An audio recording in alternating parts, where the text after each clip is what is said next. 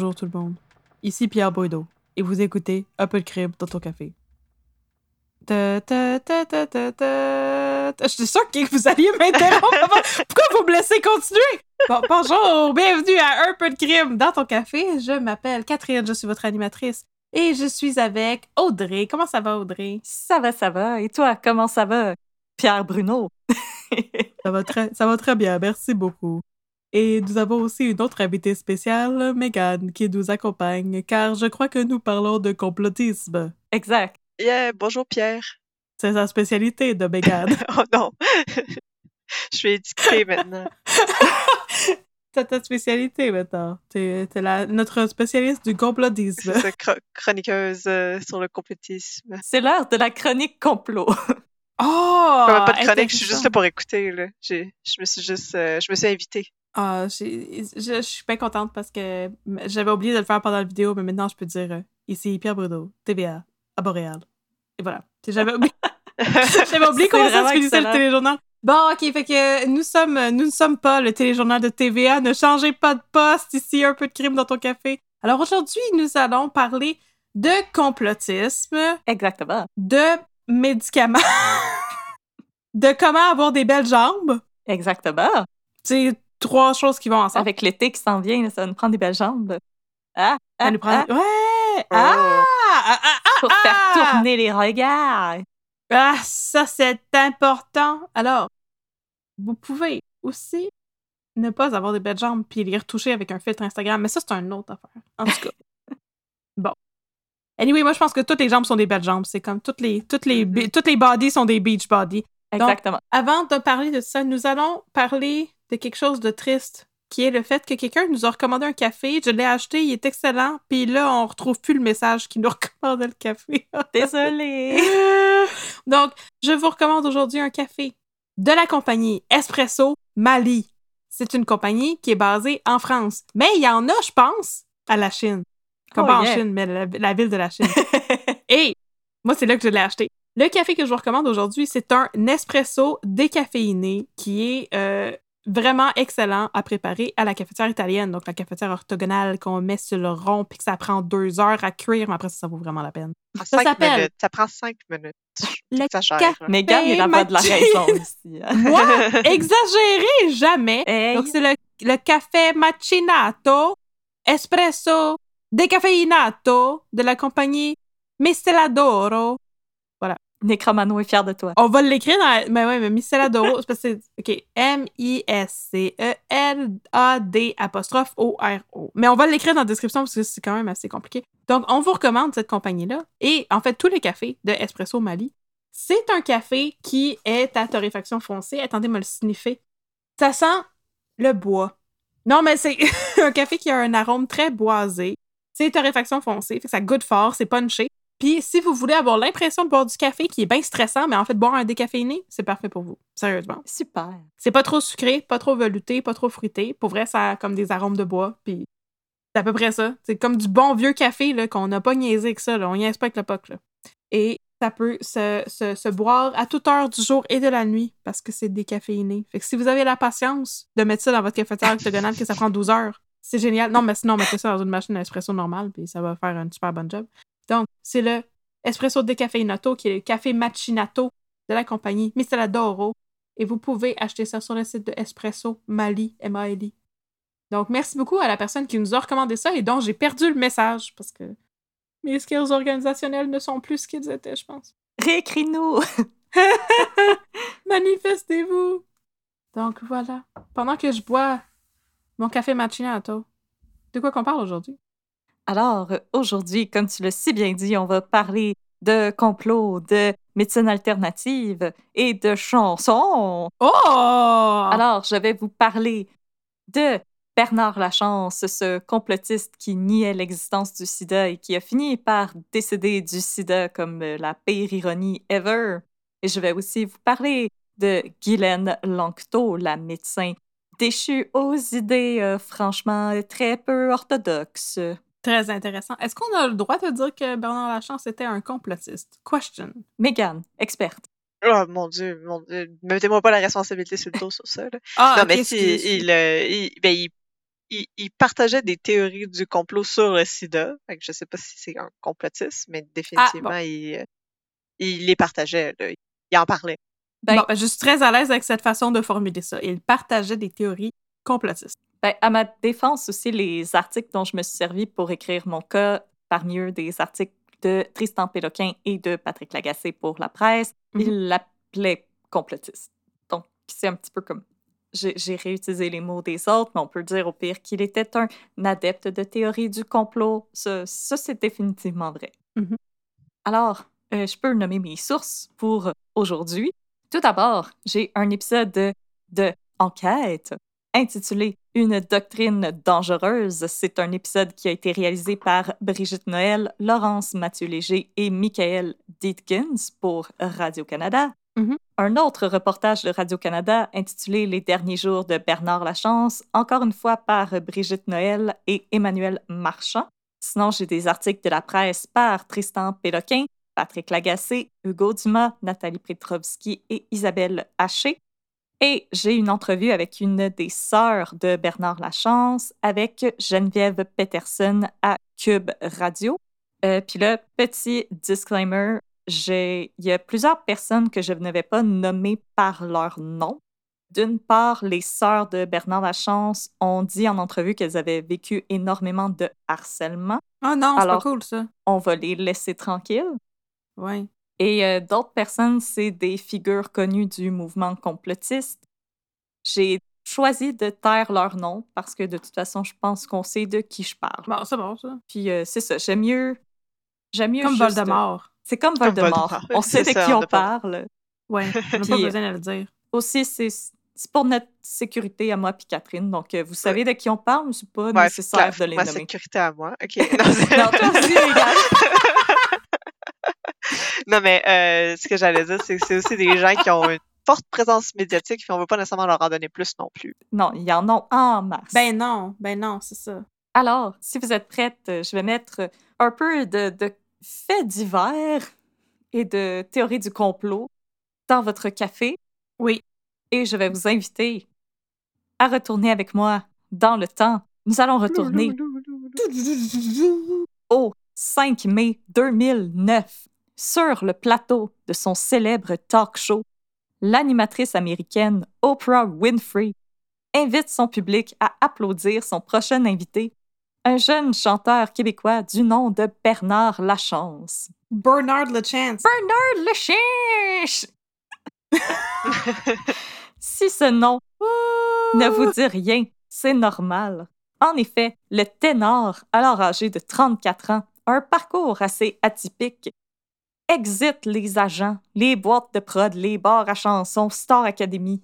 Non! Bernard Lachance, c'est un self-made man de l'industrie musicale qui, à défaut de posséder la voix de Pavarotti, Mario Pelcha ou même de Pierre Lapointe, il possède un talent tout autre, celui de se vendre. Ancien, étu- Quand même bon, quand même non quand même, négligeable. c'est un bon talent aussi. Ah ouais. Ancien, ancien étudiant en musique au Conservatoire de Québec, Bernard Lachance a d'abord tenté de se faire découvrir en glissant son démo dans les publisacs qu'il distribuait dans sa ville natale de Montmagny, à Québec. Plus tard, il fait la tournée des centres commerciaux du Québec pour tenter de vendre ses disques, selon ses propres mots, entre le Zellers et le Dolorama. C'est très glamour. Le, Le Zellers avec un téléviseur gratuit. Gratuit. Et le Gratuit. Mais j'ai pas catché, mais c'est ça. C'est comme euh, avant quand on avait des jeux de- d'ordinateur, des CD-ROM dans nos boîtes de céréales. yes. Le centre C'est d'atelier là que j'avais Baladin. tous mes jeux d'ordi. Ben c'est ça. T'as pas demandé à avoir 25 copies de Monopoly, mais t'en as. voilà. Et Clou. Ben, pour, pour être bien honnête, là, moi, j'ai brûlé mon CD-ROM de Clou que j'avais trouvé dans Mais une, c'était le fun. Pour une vrai. c'était tout là, J'avais animé. vraiment ça. Ben oui, tu vas jouer tout seul aussi quand t'as pas d'amis. Ouais.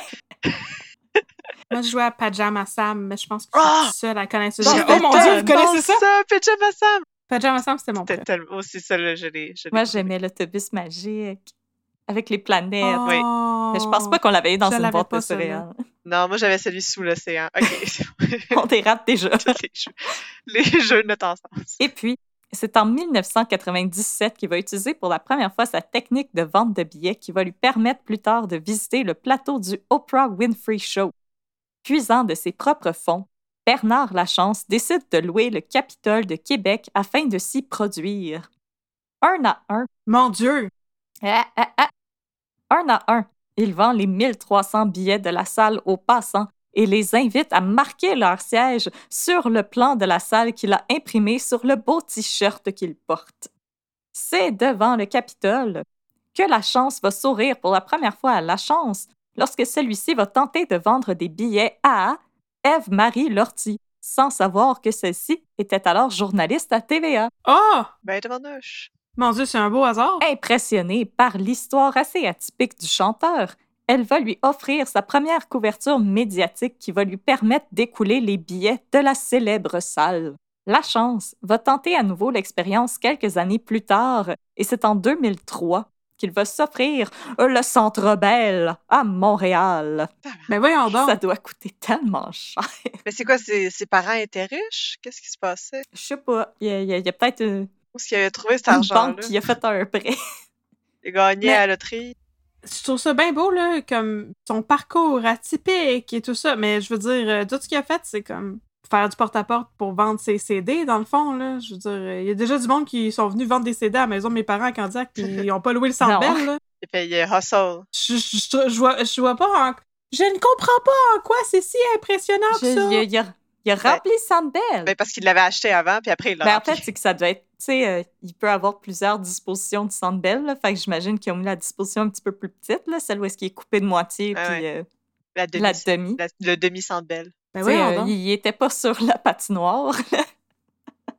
Non, non, mais je veux dire, comme avant ça, quand que, euh, quand que Eve-Marie Lortie était comme « Ah, c'est super impressionnant, elle m'a aidé à vendre des billets pour le Capitole. ça devait être un slow Pourquoi? news day. » OK, bon, oui, ça doit. C'était un autre, un autre monde. T'as pas passé grand-chose ce Alors, euh, encore une fois, le chanteur va s'installer sur le trottoir en face de la célèbre salle, billet à la main et vêtu d'un t-shirt sur lequel est imprimé le plan de l'imposante salle. Malgré le Ouais. risque de faire faillite, Bernard Lachance va réussir son pari risqué et parvenir à vendre 4332 billets. Mon Dieu, c'est beaucoup pareil. OK, non, euh, ouais, je lève mon chapeau. C'est beaucoup de monde. Ouais, je retire ce que je disais avant, là. Quand même le fun. Au lendemain du concert, une chroniqueuse culturelle dont je ne suis pas parvenue à retrouver le nom a déclaré à la radio que l'histoire de Bernard Lachance n'est pas sans rappeler le fameux American Dream et que s'il employait la même technique de vente à New York, il serait sans doute invité au Late Show ou à Regis and Kelly. Et tabarnak. Hey, Le summum de la gloire, Regis and on Kelly. veut tout ou on veut rien. Oui. Et cette déclaration, elle ne va pas tomber dans l'oreille d'un sourd. Aussitôt, la chance met le cap sur la grosse pomme pour vendre ses disques sur Times Square à un rythme de deux fois par mois. Quand il ne vend pas ses disques, Bernard Lachance tente de perfectionner son anglais en visionnant l'intégrale des dix saisons de Friends. Selon la il a Ah! visionné les 236 épisodes au moins cinq fois. Ah, Il y a des gens sur Internet qui diraient Pump those Ouais. numbers. Those are rookie Those are numbers. rookie numbers, my friend. Il n'y avait pas le goût de switcher à Seinfeld à un moment donné. Non, Friends. Mais avoir écouté Friends cinq fois, je trouve pas que c'est si impressionnant que ça. Non, c'est ça. Je je sais pas pourquoi, je suis comme underwhelmed par tout ce qui se passe jusqu'à date. Il me semble que j'ai écouté The Office plus, plus de fois que ça. Je pense Mhm. que nous autres aussi, chacun. Ouais, hein. euh, alors, il a écouté les 236 épisodes au moins cinq fois chacun pour se préparer à son exode chez nos voisins du Sud. T'as préparé à parler comme euh, David Schwimmer. Pour dire euh, Joey doesn't share food. non, c'est ça. We were on a break. Tout, tout son vocabulaire, c'est Ouais. juste des quotes de Friends. Il, il était prêt. c'est ça, c'est un il précurseur. allait, il allait Ouais. comme louer là, une salle, là, puis il allait chanter Smelly cat, Smelly cat. Smell des cats. What maudite Are they feeding you? Décrit comme une personne intense par ses sœurs lors de l'épisode d'enquête, Bernard y vise gros. Il désire louer Mhm. le mythique Radio City Hall. Oh my god, Ah. ok.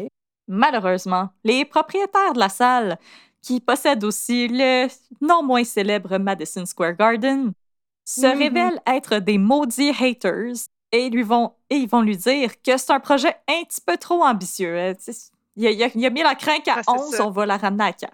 Hmm. C'est ça, wow, les Alors, ouais. Alors, ils vont lui offrir à la place de louer le Chicago Theater. Ah, dont on n'a jamais entendu parler. C'est quoi Chicago Theater? Une, salle un petit peu moins euh, grande à Chicago, surprise. Mais c'est pas aussi impressionnant que le. Ça porte bien son nom. le Radio City Hall ou le Madison Square Garden. Ah, mais c'est une belle hmm. salle pareille, là. Alors? Vous allez voir des photos. C'est quand même une belle salle aussi. Tout est rapide sur la gâchette du Google, Megan. On peut toujours compter sur toi pour euh, aller googler les affaires au fur et à mesure. On fait ça sur notre ordinateur. Mais il me semble que Arcade Fire sont déjà passés par là. Avec euh, des grosses oh pointures de la musique québécoise. Alors, la chance va accepter ce compromis faire imprimer le plan de la salle sur un T-shirt et se poster sur le trottoir avec la moitié des billets. Pour l'autre moitié, il va mettre des petites annonces dans le journal à la recherche de choristes pour l'accompagner pendant la deuxième partie de son spectacle. Pour convaincre des participants potentiels, la chance va leur faire miroiter la once in a lifetime opportunity de se produire sur la scène du Chicago Theater. Une fois. Ou comme des estrades? Ben, pour chanter en arrière de lui. Ah ouais, ouais, Je veux dire. Fait que c'est comme, c'est comme un show, mais c'est un, un, gros happening. Ouais, c'est comme un gros happening. Musical, C'est à la moitié du show, il y a du monde en arrière de toi qui se met à chanter les chansons, puis t'es comme, mon Dieu, c'est arrangé. c'est une grosse séance de karaoké en gang, là. C'est ça. Euh, c'est une fois les choristes recrutés que la chance va les inviter à vendre l'autre moitié des billets à leurs proches. Fait que c'est un petit peu comme un pyramid ah! scheme musical. c'est très pyramidal, là, ouais, c'est ça. Non, c'est ça. Moi, je pensais que les choristes achetaient les sièges pour comme s'asseoir dans la salle puis chanter. Non, non. J'étais comme, mais c'est génial comme idée! Tu peux, euh, tu peux, c'est ça, les autres. Puis là, après, ils vendent les billets à leur famille. Parce que oublie ça. sont dans le show. moins fait génial là, encore. Fait que là, les parents puis les amis vont vouloir venir les ouais, voir. Fait que là, faut que t'écrives Hey girl, hey! Comment ça va? C'est pas parlé depuis hey. secondaire, mais tu veux-tu venir me voir euh, scatter sur scène au Chicago Theater? C'est ça. On t'attendre de venir voir ton récital. Avec euh, le prochain grand chanteur québécois. C'est ça. Bernard, Bernard Lachance. Et si tu trouves un nom d'artiste par hasard pour aller se produire au stage? Parce que, c'est resté Bernard Lachance. J'ai gardé Bernard Lachance. Je suis pas convaincue. Il reste devenir Bernie Luck. Bernie Luck, yeah. Bernie Luck, ça aurait été vraiment bon.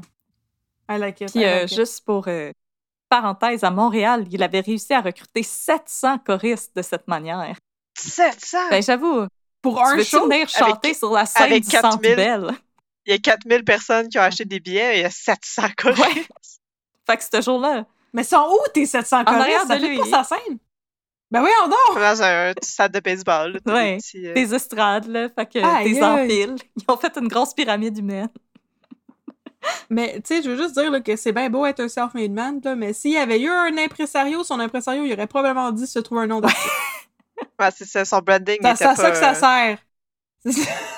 Euh, la chance, il va aussi compter sur la plateforme de visionnement YouTube pour faire mousser ses ventes. Ah, pas ça. C'est une petite application, pas très connu. Euh, sur son compte, il va publier un vidéo où il va supplier la célèbre animatrice Oprah Winfrey de l'inviter à son talk show, sa Million Dollar Story. La chance, il y croit. En entrevue avec la presse, Bernard Lachance va se comparer avec un autre success story récent pour cette époque-là, le triomphe du film Slumdog Millionaire aux Oscars. Je m'en allais dire Susan Boyle. ça aurait eu plus rapport, selon moi, mais... ah! Moi, ça aurait eu bien rapport. C'est en même temps, c'est en 2008, non? Euh, là, on est rendu en 2009.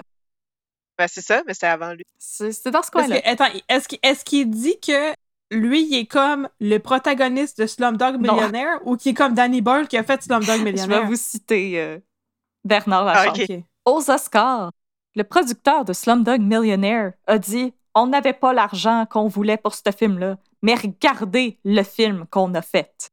Mais là, le, le, défaut dans la logique de Bernard Lachance, c'est qu'il y a de l'air de juste tasser sur le côté le fait que le film il avait quand même été réalisé par Danny Boyle, qui était, du actual talent. qui était déjà à l'époque très respecté pour Trainspotting et 28 Days Later. Ben oui, c'est ça. C'était pas un tenu dans personne. Et qu'il y avait pour acteurs principaux l'hyper talentueux Dev Patel, qui était mm-hmm. déjà connu à l'époque pour son rôle dans la série britannique Skins, Ah oui. et. Anil Kapoor, qui est une légende du cinéma Bollywood. Il y avait personne qui était tout nu dans la rue, finalement. Non, le c'est ça. visuel. Fait qu'il y avait pas, peut-être qu'il y avait pas de budget, mais en même temps, il y avait tout le reste. Il n'y avait pas de budget, mais on s'entend qu'il y avait une vision et énormément de talent. Mhm. Il aurait dû se comparer au projet Blair à la place. Il me semble que ça aurait été une bien meilleure Oui. Ou à comparaison. Ou Suzanne à Susan Boyle. Boyle. Ou à Susan Boyle, exactement. Mais bon, on va arrêter de faire nos haters, là, parce que le 24 avril 2009, la journaliste Gail King va surprendre Bernard Lachance en pleine vente de billets en face du Chicago Theatre. Après avoir visionné son vidéo YouTube, la collaboratrice et BFF de la mythique Oprah Winfrey va inviter en bonne et due forme Bernard Lachance à venir chanter à son émission.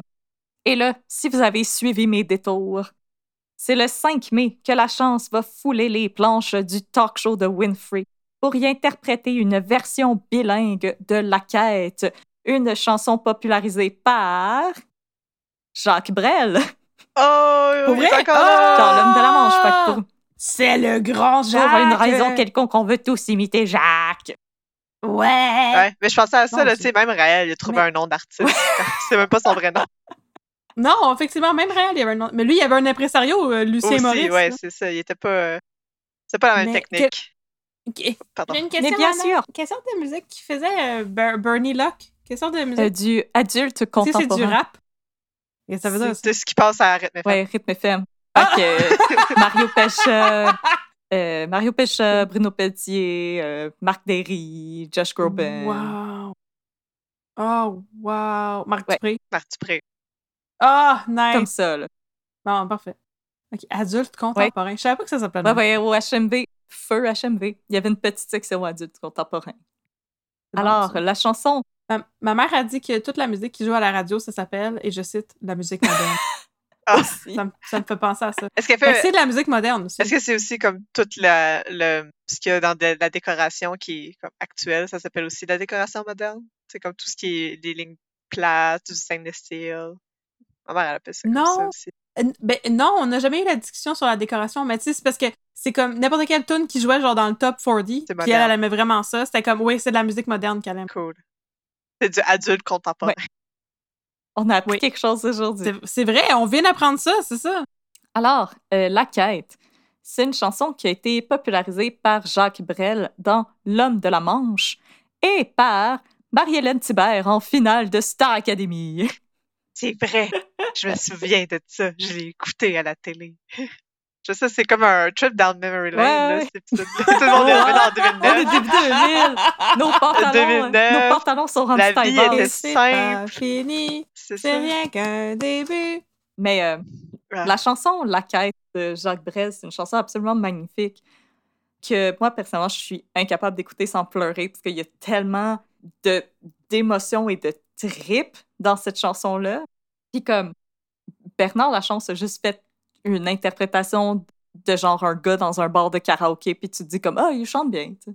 Mais il a pas amené tout le, le cœur, Il a pas fait la passion là, là. qui doit aller dans Ben cette là, chanson-là.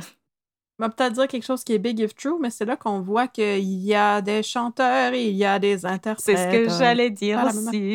Chanter puis interpréter, c'est pas la même chose. Non, comme c'est parce que c'est là aussi qu'on voit justement que c'est pas juste de bien chanter la chanson, c'est de mettre tout ce que t'as dedans, toute l'émotion qui est supposée aller avec le texte, la passion.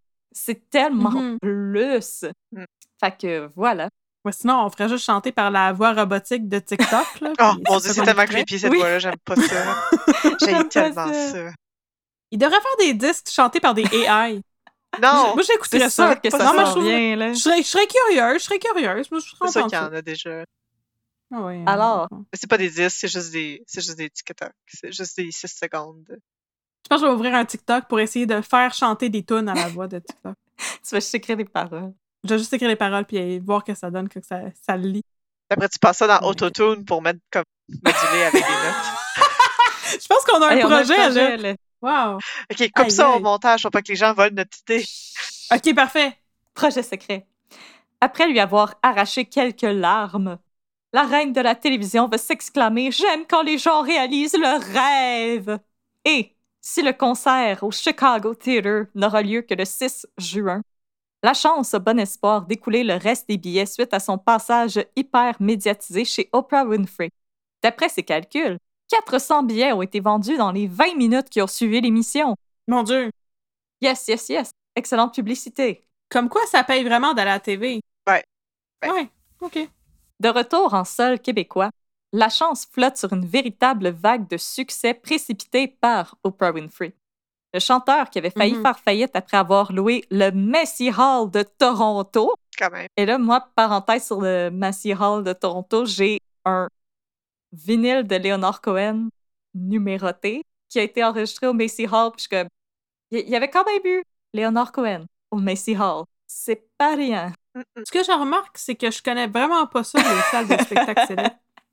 C'est la grosse J'ai jamais entendu parler de ça. que le, le gros stade à Toronto, c'est euh, l'autre plus grande salle. C'est pas mal l'équivalent pour eux du Mais- Metropolis, je pense. Mais c'est le fun que tu me dis ça, mais je sais même pas c'est quoi le gros stade à Toronto. c'est ça que je réalise, je connais rien de ça. Moi, je connais juste le Colisée Pepsi. Y a-tu le Colisée Pepsi dans ton histoire? Le Colisée Pepsi. Ça existe plus, ça. c'est pas une affaire, ça! Le forum. Et voilà. Mais je connais ça! ok, d'abord. C'est beau, m'aller tout seul voir mes spectacles au forum. Alors, Rien de moi! euh, oh, la chance lui sourit. Euh, il va être invité sur le plateau de Tout le monde en parle. Euh, des journalistes vont se rendre chez ses parents pour retracer son parcours de Montmagny vers les États-Unis. Et il va signer un contrat avec une maison de disques, booker la salle Wilfrid Pelletier de la Place des Arts et va même être invité à participer à un gala juste pour rire. Ah, ben ça, je connais ça. Tu connais la place des arts aussi. On est revenu en terrain connu. connu. Oui. Et, la- et la salle Wilfred Betty. Parfait. Là, je On sais, est je suis à l'aise. Je patauge. Euh, le 16 juin 2009, Bernard Lachance va lancer son album While I Remember You.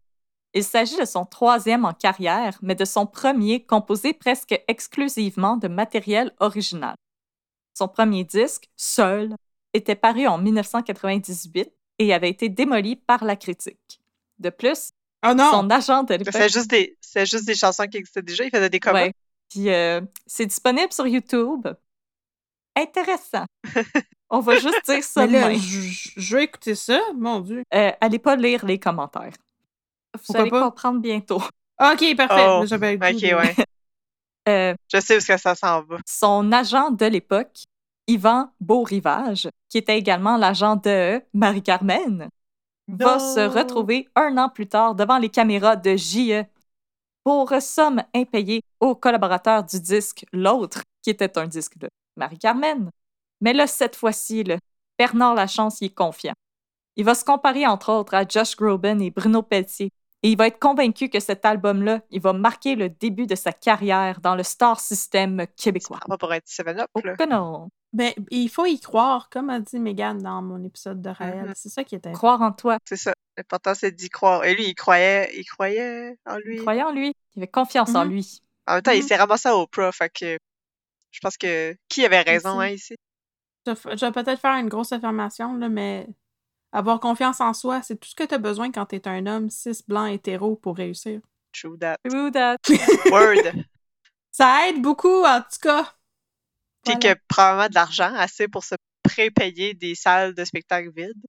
La seule, Je comprends pas. la seule chose, Non, mais tu sais, faut- Lachance, par contre, n'était euh, était pas hétérosexuel. Mais euh, pour le reste de l'affirmation. Ah, c'est vrai? Tout est vrai. Ah, oui, bon, ben, je, je retire ce que je disais. Puis il était tout Il y, avait, le reste du package. Mais pour vrai, combien ça coûte euh, louer euh, le être plusieurs centaines être de donné, milliers là. de dollars. Ben non, c'est ça. François Pérusse faisait la joke de n'importe quel trou de cul qui a de l'argent peut louer le stade, mais c'est-tu vrai, là? C'est comme... N'im- N'importe qui peut... Tu peux juste appeler là-bas et louer Ben, le stade. Ben, si t'as l'argent. Faut que t'aies comme un. Quand même que des, credentials, on va dire ça comme ça. Puis lui, il avait quand même Ben- fait le Capitole. Fait que j'imagine qu'il pouvait montrer ça. Puis d'ailleurs, je pense que la raison pour laquelle ils ont accepté de lui louer le Chicago Theater, c'est parce qu'il avait fait Mhm. le Centre Bell. Je sais, ça fait très conman de comme tu commences avec une petite Ouais. salle pas, que t'as pas besoin de beaucoup de credentials, Mhm. puis tu continues comme ça à Ah ben ton, ton CV est bâti un peu sur du vide, mais t'as un CV maintenant, fait que legit. Parce que c'est ça, ces disques, c'était des disques qu'il enregistrait lui-même, qu'il vendait lui-même. Il n'y avait pas. euh, il Mhm. y avait pas tant de choses euh, pour prouver son, son standing, mais je veux dire, lui, il a juste décidé que. Non, Ben moi, j'attendrai je trouve ça fascinant jus- jusqu'où Moi, c'est j'attendrai rendu, pas là. après René Genre. Juste en ayant confiance. C'est ça. Non. Ben, c'est le, le literal con man, le confidence man. Si, si vous allez voir euh, des entrevues de Bernard Lachance, il y en a dans l'épisode de Enquête. c'est- c'est c'est plus de la confiance en soi. Des fois, c'est de l'arrogance. Comme, c'est des fois, je le trouvais vraiment Mm. pas très sympathique. là. La manière qu'il parle, c'est quasiment comme euh, je suis un joyau, euh, puis personne m'a découvert. euh, c'est c'est un petit peu comme un petit peu de Ouais, mais modestie, ça. ça a jamais tué personne. Non, mais il y, en a- il y en a bien du monde qui font ça. Là. On, on aime tellement ça dans notre société, les mythes justement des, des artistes maudits. Puis c'est comme, ah, il a jamais été reconnu, là, son talent a jamais été reconnu de son vivant. On, on s'alimente de ça, là, nous les artistes. Fait qu'on croit que ça se peut pour nous aussi, mais la plupart du Ben, monde. c'est ça, puis je répète, comme Bernard Lachance, c'était un, un bon interprète, mais comme, on peut pas le comparer à genre un Jean-Pierre Ferland qui chante avec ses émotions, une Céline Mhm. Dion que sa voix casse dans ses notes tellement qu'elle y va avec toute, son, toute sa passion.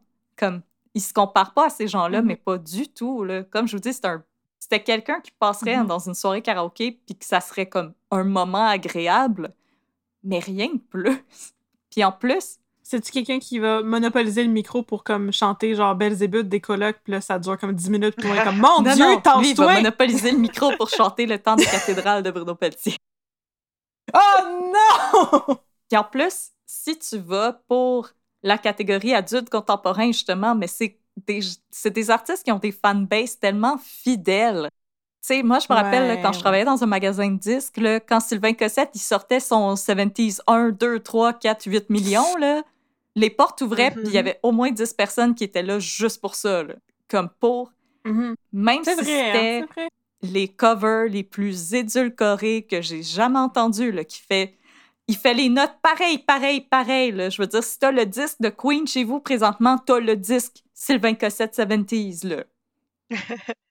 Pour Oh, vrai? il chante pareil, savais pas pareil, ça! pareil, pareil, là. Je savais pas que je possédais le disque de Sylvain Cossette. Surprise! Ou encore pire, il fait des Ah, covers de fun. Pink Floyd, mais sans la rage de Pink Floyd dans The Wall. Juste comme une Sans sans, la drogue. drogue. Sans la l'alcool. On va deviner qu'il y avait pas beaucoup Des de drogue. covers à Un jeun de cover de Pink Floyd. Ça, ça perd son petit euh, Ça perd- veneer, Ça, perd son edge un peu, là. Ça manque de saveur un petit peu. c'est comme faire du Elton John, mais pas apporter un costume funky. Là. Ça, Puis, ça- euh, Tu sais, Catherine, je sais que c'est ta chanson préférée d'Elton John, euh, le cover de Rocketman de Sylvain Cossette, là. Oh! tu peux Je le skipper. Je crois ne le l'avoir jamais entendu. Ah, pas vrai? Ben, c'est... Tu vas l'écouter, tu vas être persuadé que c'est Elton John, puis en vrai, tu vas te rendre compte que c'est Sylvain Cossette. Parce qu'il Hmm. il fait juste imiter Elton John. Et là, je sens que je suis en train de Ouais. faire pogner les nerfs à du monde, fait que je vais arrêter de... Ouf. Je vais arrêter C'est de badmouth c'est- une grosse tangente, là. Je commente beaucoup sur la vie musicale de Bernard Lachance. Je sais pas si c'est. Ouais, on va embarquer dans le- le complot. J'aimerais aussi du- mentionner aussi que des fois, il y a des artistes qui ont poussé euh, longtemps là, avant d'avoir leur big break. Euh, Sylvain Cossette, justement, avant, il était dans un groupe de hair, euh, de, de glam rock. Fait que voilà. Non, il n'y a rien de mal à ça, mais il a essayé comme ça. Ah, ça. N'a pas fonctionné. Puis il s'est réinventé Ben, en chanteur euh, un peu plus comme auteur, compositeur, interprète. En français. Mais il n'y a rien de mal non plus à, à- à vendre ton CD non. en faisant du porte-à-porte. là. Quoi qu'aujourd'hui, ça ne plus vraiment, mais c'est ça. Il n'y a rien de mal à ça Non, non, il n'y a rien de mal. Juste comme. Voilà, la différence entre les interprètes puis les chanteurs. Puis je trouve que Bernard Lachance, des fois, il, il est arrogant plus que d'autres choses. Ce qui m'amène à vous dire que, malheureusement, cette fois-ci, Bernard Lachance, il va échouer son pari. Sa carrière musicale, elle va s'affairer n'être qu'un simple feu de paille, comme la chanson Feu de paille par Annie Majormat, dont la carrière a également été un feu de paille. Oh mon Dieu! hey, c'est pour dire, moi, je pensais que c'était Ariane Moffat. Annie Majormat, qui a eu trois succès. C'est la guerre, Feu de paille Quand et Ma folie de sa mère. Ben, c'est mieux que Ah, toutes les One Wonders. c'est- ma sa mère. de Oh, sa Dieu. mère. Mais ça, c'est le fun. C'est quand, justement, tu sais que c'est un bon One Hit Wonder quand que tu sais même pas c'est de qui, tu penses que c'est de quelqu'un d'autre, puis c'est pas cette personne-là Ça- pantoute. ça part mal. fun. Euh, Ouais. Alors, sa carrière, elle va s'éteindre le lendemain de son concert à la Place des Arts. Mais ça allait tellement bien pourtant. It flew too close to Trop the proche sun. du soleil. Alors, dans les journaux, aucune mention du passage de l'ambitieux Lachance dans la salle où j'ai récemment, où j'ai récemment eu l'immense plaisir d'admirer Nick Cave parce que c'est un cadeau de ma meilleure amie, Catherine. Merci. Nicolas, Nicolas. Cave. Nicolas. Ah! Attendez que je sorte mon CD où est-ce que je traduis librement bon, des là. chansons, là. Vous allez tellement aimer ça. Ça va être comme euh, Sylvain Mais ça va être avec la voix 70s. robotique de TikTok. Non, avec, avec ma voix à moi qui traduit des chansons. Comme Comme Homme fusée de Elton John. Alors, c'est seulement 12 ans plus tard, soit en 2021, que le nom de Bernard Lachance va refaire surface dans les médias québécois. Euh, non, Lachance n'a pas décidé de profiter d'un léger relâchement des mesures sanitaires pour s'offrir un comeback au centre Vidéotron ou à la Place Belle. Au Colisée Pepsi. Bernard Lachance est décédé des suites du sida, une maladie dont il souffrait depuis plusieurs années et pour laquelle il avait cessé de se soigner après avoir consommé un cocktail mortel de désinformation et de vidéos de propagande complotiste. Même si Bernard est au final décédé de sa décision de cesser sa trithérapie, les sœurs de ce dernier croient que une femme est largement à blâmer pour le décès de leur frère. L'ex-médecin, devenu militante anti-vaccin, Guylaine Lanctot. Oh, God! C'est tout un 180 Alors, degrés, je ça? vous présente notre deuxième personnage. À l'âge de 14 ans, Guylaine Lanctot est expulsée du Collège des Sœurs du Sacré-Cœur. Celle-ci affirme Hmm. cependant avoir provoqué cette expulsion parce qu'elle s'y ennuyait profondément. Issue d'une famille, Mais ça devait être plat. Ouais. Issue d'une famille de huit enfants, Guylaine se trouve du travail pour aider à subvenir aux besoins de sa famille. D'abord secrétaire, elle devient entraîneur de chevaux. Éventuellement, Guylaine décide de retourner à l'école pour devenir médecin. Mais c'est quoi cette vie-là? Entraîneur Yes, de chevaux? Let's go! 10 Mon. Dieu, OK. oui, les chevaux, faites des push-ups. Ah ouais, t'es capable de bench press ouais, plus que pas ça, de là. one à soir, là. Faites des Ah ouais. burpees. 15 burpees, le cheval. Alors, Oh, pauvre cheval. L'ambition de Lanctot va se frotter à la réalité quand la directrice du collège français va l'informer que les résultats qu'elle a obtenus à ses examens ne sont pas assez forts et qu'elle allait devoir s'inscrire dans une classe de rattrapage. Imperturbable, OK. Lanctot va se présenter dans une classe régulière et insister que son nom n'est pas sur la liste en raison d'une erreur administrative. Elle aussi, elle a la confiance dans le C'est tapis. une là. Nice. proto-Elizabeth Holmes. OK. La Ah. bureaucratie étant ce qu'elle est, on s'excuse pour cette supposée erreur et Lanctot fait sa première année de médecine à Paris avant de revenir terminer son cours à Montréal.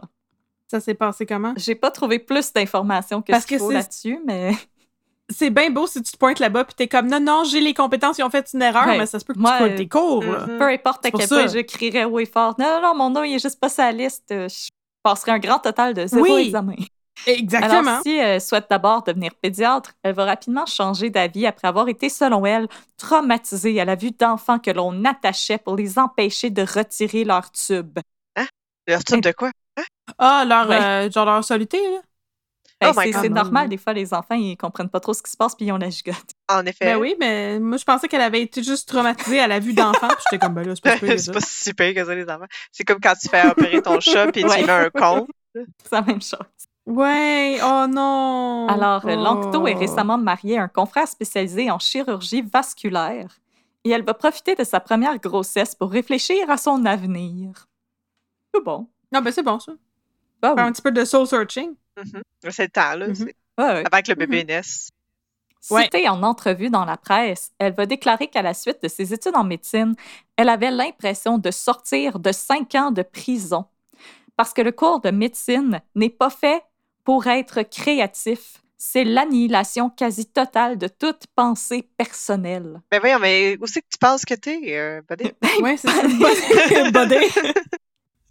hey, Bodé. Hey, non, mais c'est ça, j'allais dire. Effectivement, euh, c'est parce que t'es pas en train de Tu faire apprendre la danse interprétative. Ça, là? tu veux être médecin ou tu veux être moi, je suis artiste? comme, euh, là? Tu sure choisisses. fucking hope so qu'il n'est pas Hmm. créatif, mon médecin.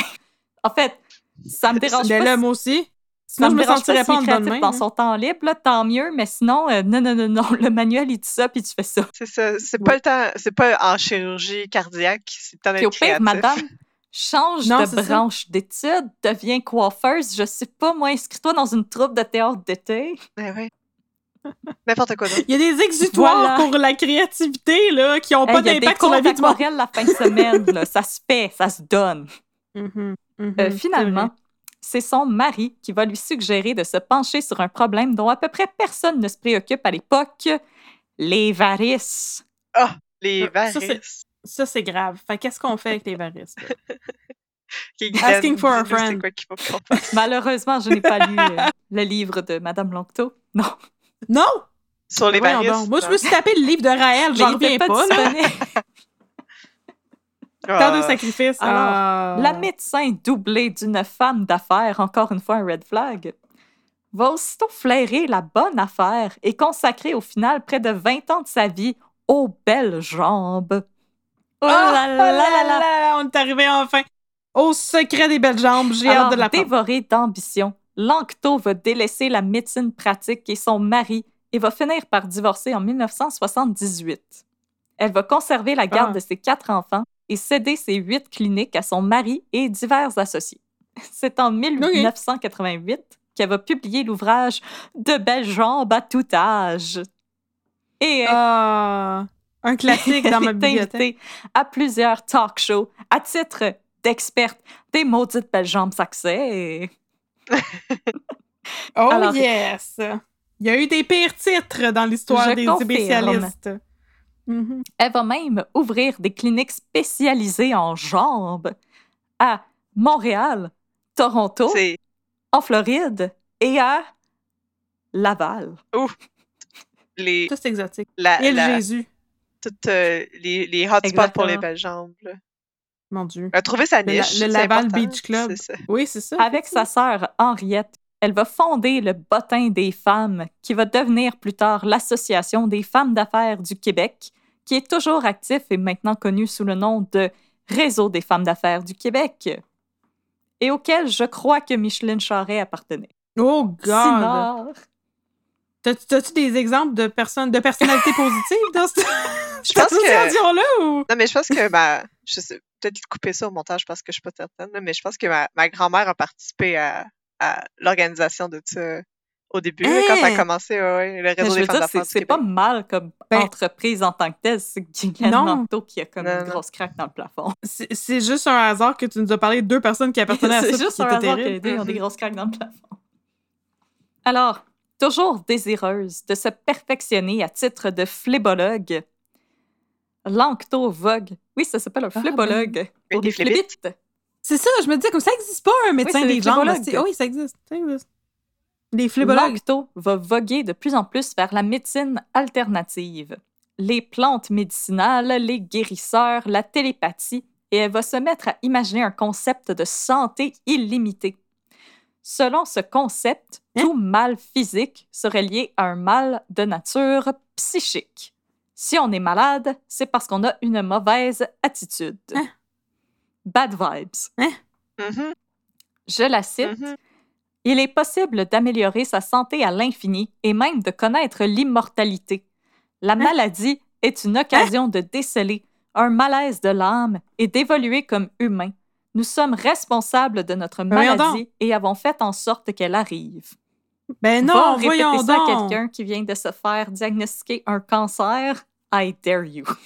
Ouais, mais Je, c'est préfère, je préférerais pas faire ça. l'attrait, euh, parce que quand j'étais ado, euh, je, je connaissais un peu les affaires de même parce que ma mère était intéressée à ça, mais l'attrait dans ce type de théorie-là, c'est pas nécessairement de dire que c'est ta faute si t'es malade, mais ça te donne aussi un peu l'illusion d'un pouvoir pour guérir, au sens où si tu changes ton attitude, tu vas pouvoir guérir ton cancer sans faire de chimio, par exemple.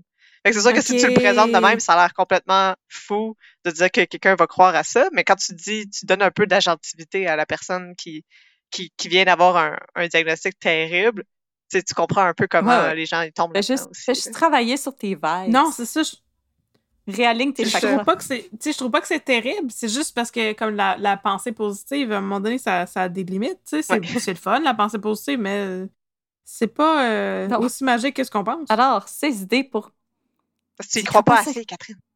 Oh, Ses excuse-moi! idées pour le moins grandioses, Langto allait bientôt les réunir dans un ouvrage qui allait ébranler la communauté scientifique et éventuellement lui coûter son titre de médecin. Gillian Langto Mhm. elle a toujours eu une dent contre les compagnies pharmaceutiques. Son père était pharmacien et propriétaire d'une petite entreprise pharmaceutique. Par contre, il s'est toujours plaint des grandes compagnies pharmaceutiques qui, selon lui, forçaient les petites entreprises à se procurer de l'équipement coûteux pour répondre à des normes qu'il qualifie d'inutiles et qui avaient seulement pour but de nourrir la grosse industrie et d'écraser les petits joueurs qui osaient se mettre dans leurs pattes. Oh Big non, Pharma. c'est Big Pharma, Mais moi, c'est ça! Moi, tout Ah, c'est ce que j'ai eu Pharma. comme feeling en lisant cette phrase-là, c'est son père, c'est un séraphin. c'est ça, je veux pas avoir des normes Non, pour faire non, mes non, je veux faire ce que je veux dans mon backstore avec mon petit pilon et mon petit bol en bois. J'aime pas ça. Mais aussi, ça, ça... It gives Séraphin Oh un bad name, là. Il, il... il était pas si pire que ça, Séraphin! Ok, mais peut-être dans la série que tu viens d'écouter, là, mais. Ah ouais, excusez. Elle a été séraphin pile. C'est vrai que ça fait longtemps que j'ai pas, que j'ai pas regardé la... les belles histoires des Belles Pays d'en. Pas les, pas les laides histoires. Non, il était quand même plus belle que la nouvelle série, là, parce que tout allait mal tout le temps, puis tout le monde mourait. En tout En 1994, Langto publie La mafia médicale, comment s'en sortir en vie et retrouver santé et prospérité.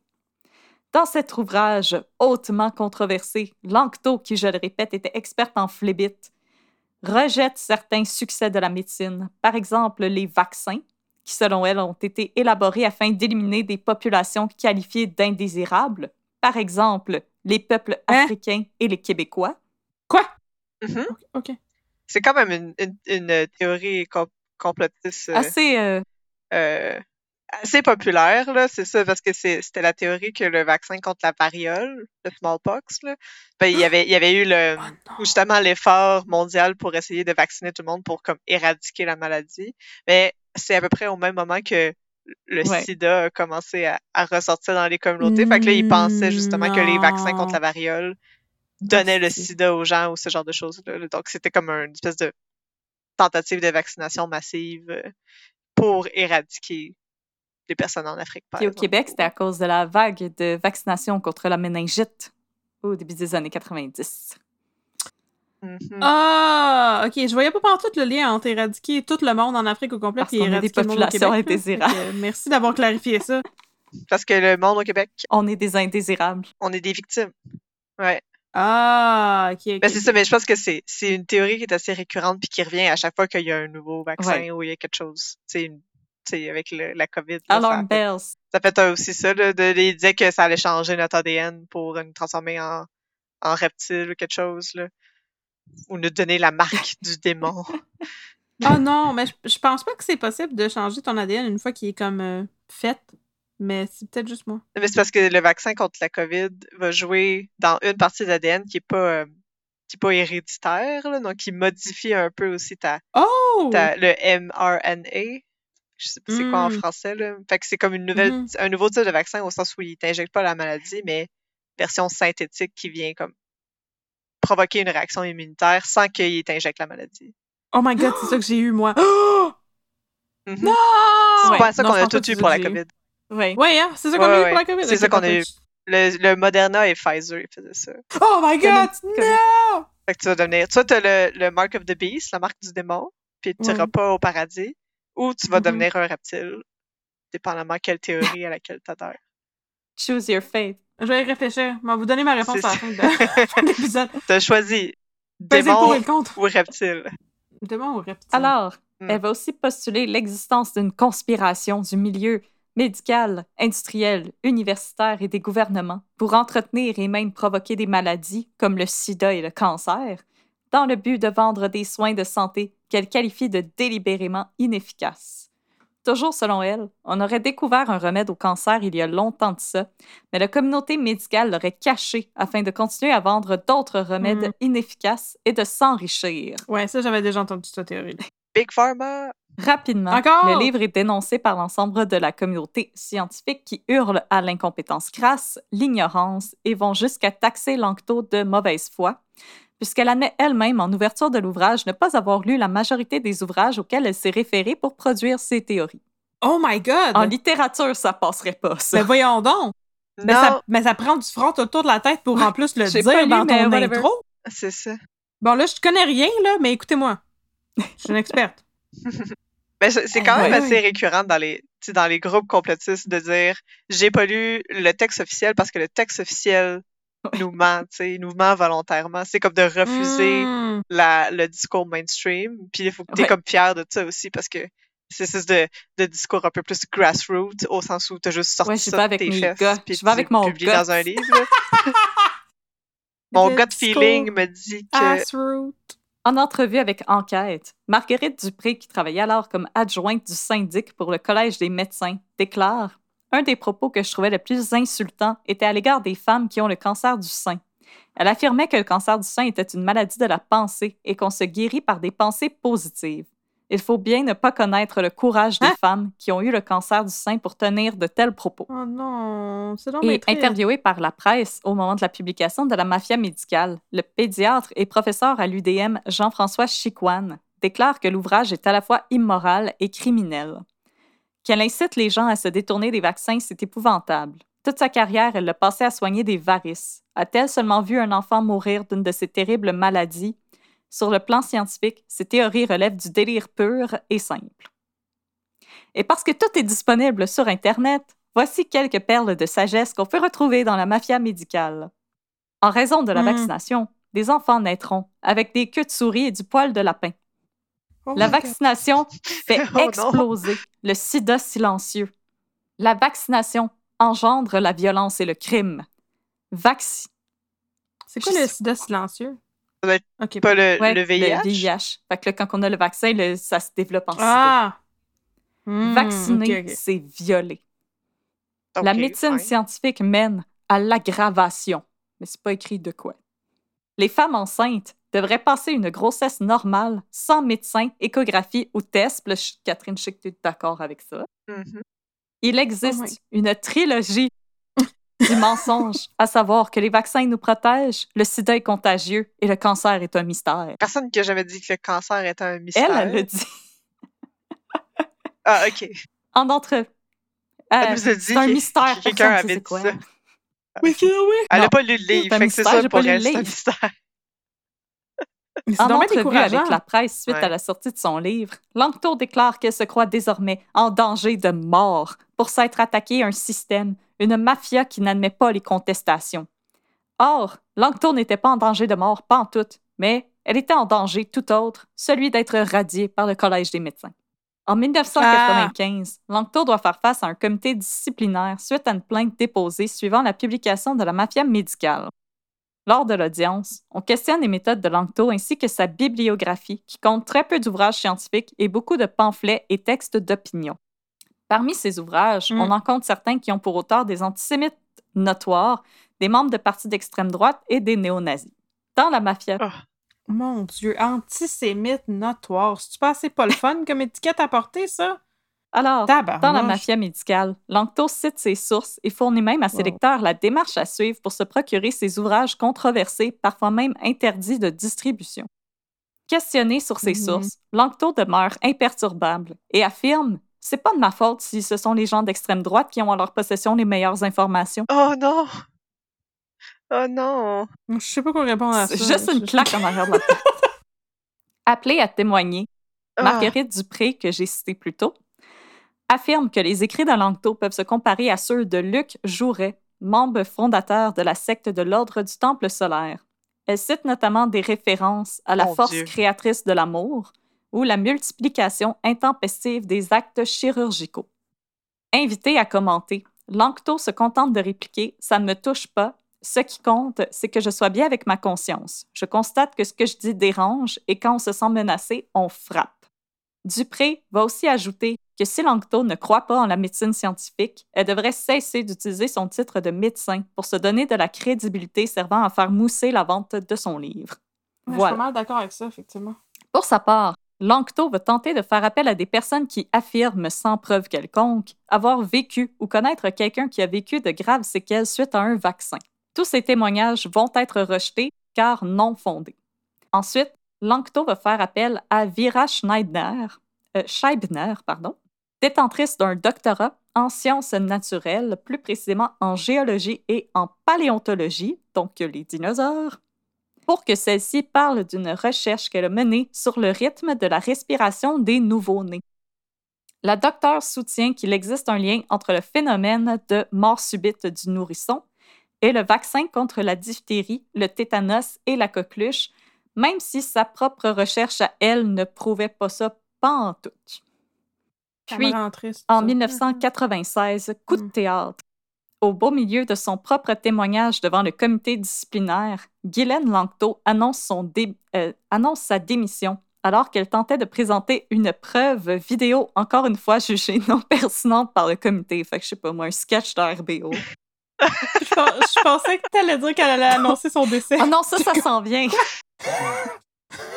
ah, ok, ok, ok, excusez.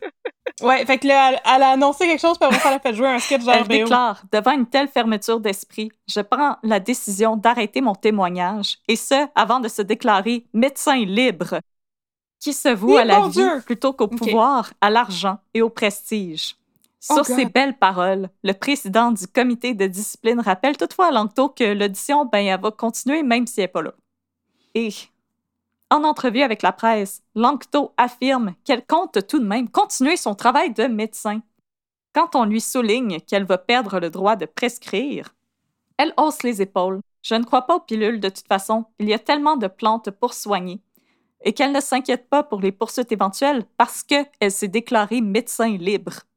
Essayez pas ça à la maison.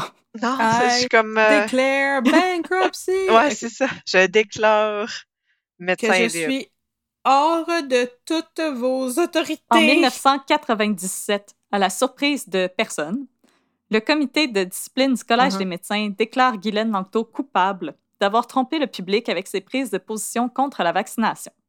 Dans un document de 37 pages disponible en ligne, le comité donne entièrement raison au Collège des médecins en soutenant que les affirmations de Langto ne se fondaient sur aucune donnée scientifique et minaient la confiance du public envers la vaccination. En plus de perdre son hmm. titre et d'être radié, Langto est condamné à payer 20 000 pour régler une partie des frais encourus pendant le procès ayant mené à sa radiation. Nice. J'aime ça quand ils font ça. Quand dans les jugements, ils te forcent à payer des frais euh, afférents à la cour. C'est comme t'as fait, perdre, as fait perdre du temps et des ressources à tout le monde. Énormément de temps et de ressources. Ça a duré trois ans. d'habitude, ça, dure une couple de mois à peine. Là. Alors, euh, Langto va refuser de payer parce que sa conscience lui dit de ne pas servir un système de maladie. Non! Suite à sa radiation, Langto décide d'aller complètement off the grid.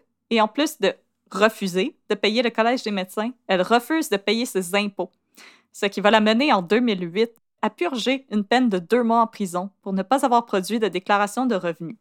En 2009, elle est de retour devant les tribunaux pour la même raison, et elle se revendique désormais citoyenne souveraine. Elle renie les institutions financières et refuse oh de participer au processus oh judiciaire puisqu'elle ne s'identifie plus comme Guylaine oh Langto.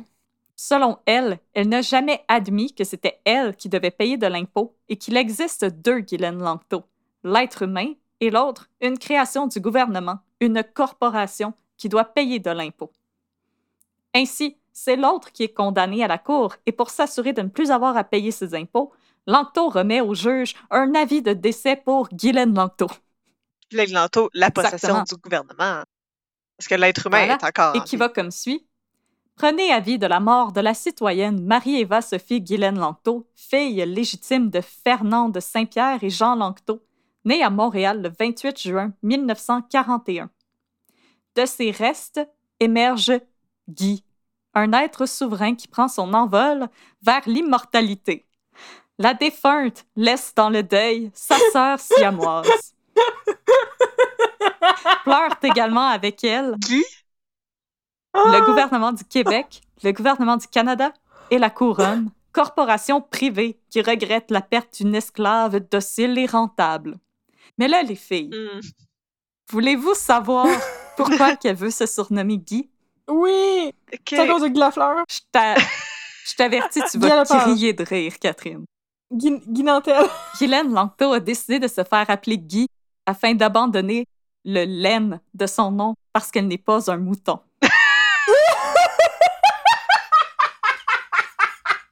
non! Non! oh, wow! OK, c'est c'est créatif. Mais Elle- ça elle voulait- s'invente pas, ça! voyons!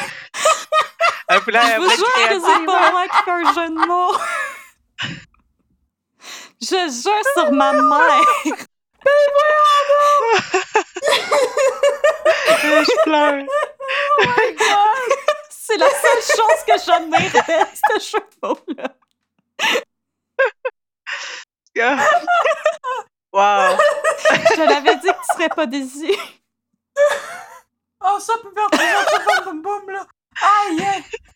Tabarnouche! Alors, Hey, non, mais attends, ça prend tellement d'imagination. Pouvez-vous imaginer si ce monde-là, il mettait ça comme Je à sais. bon escient, là, au Mais lieu non, de faire ça? Ça? N'a pas de bon sens.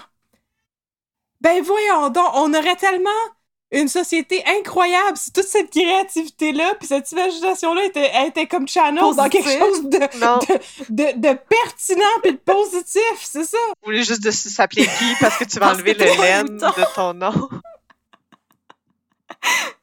hey, je- Oh, quand j'ai wow. trouvé cette information-là, là, il a fallu que je sorte dehors. Je, vais, je vais aller prendre un respect. Oh my god! Alors, la médecin déchue se consacre Mais- désormais aux ateliers pour lesquels ses adeptes déboursent entre 120 et 600 dollars, au cours desquels elle encourage ces derniers à suivre ses traces en leur prodiguant des conseils pour se cacher du fisc et leur recommande de rompre avec les banques et de travailler au noir. Au cours de ces conférences, elle se prononce également sur le VIH, qui serait, selon elle, la plus grande imposture du siècle. De retour à Bernard Lachance, qui avait été diagnostiqué séropositif en 2009. Ah. C'est par l'entremise de ces ateliers que Bernard Lachance est, est éventuellement entré en contact avec Guylaine Langto. Selon les sœurs de Lachance, celui-ci n'aurait jamais accepté son diagnostic et, et se serait lentement enfoncé dans diverses théories du complot pour chercher à expliquer ce qui lui arrivait vraiment. C'est après être tombé en 2017 sur une théorie qui affirmait que le sida n'était qu'une invention de l'industrie pharmaceutique servant à amasser des profits. Je cite une des sœurs de Lachance. Le VIH, il ne l'a pas pris. Ça a créé quelque chose en lui qui fait qu'il a voulu que ce ne soit pas vrai. Il cherchait pour valider ses idées de faux virus quelqu'un en qui il avait confiance.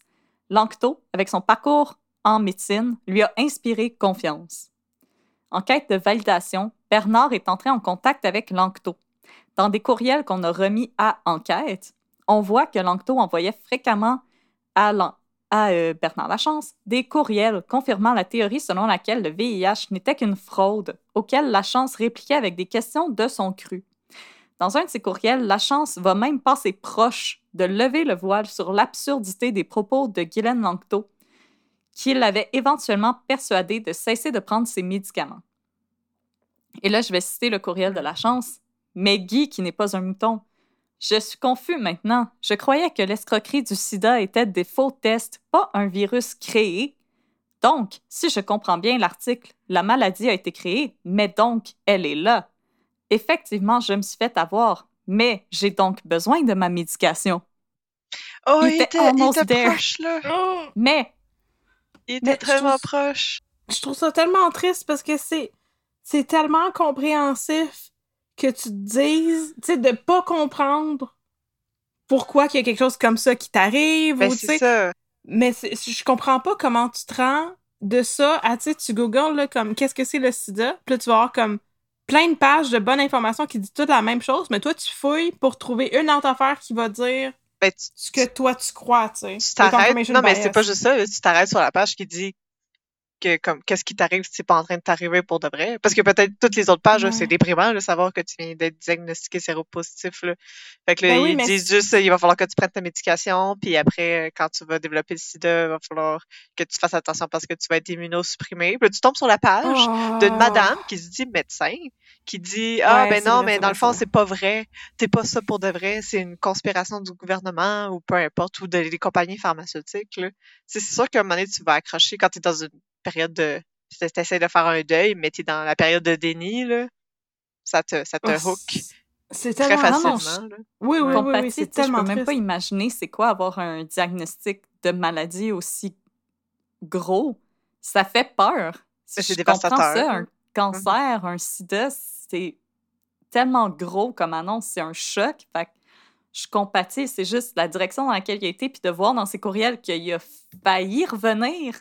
Mais non, parce que c'est- Mhm. c'est pas un tweet, là, tu sais, clairement. Il, non. il- il est très intelligent, puis il sait qu'est-ce qu'il fait, puis là, il arrive, puis il était... Non, non, C'était c'est une disclose, il était personne proche, très puis- intelligente, mais malheureusement qui a été dans la mauvaise direction. C'est super triste. Mhm. Puis je veux dire, c'est parfaitement normal qu'il ait cherché Ouais. à comprendre ce qui lui arrivait. Il s'est juste ramassé dans les mains des mauvaises personnes. Mais aussitôt, Guylaine Langto va s'efforcer d'écarter les soucis de la chance et lui dire que le VIH a été créé en laboratoire, mais qu'il ne donne pas le sida. Le sida n'est pas une maladie, mais un syndrome que l'on rencontre dans de nombreuses maladies. Tu as toutes ces informations en main. Bon voyage et dors tranquille.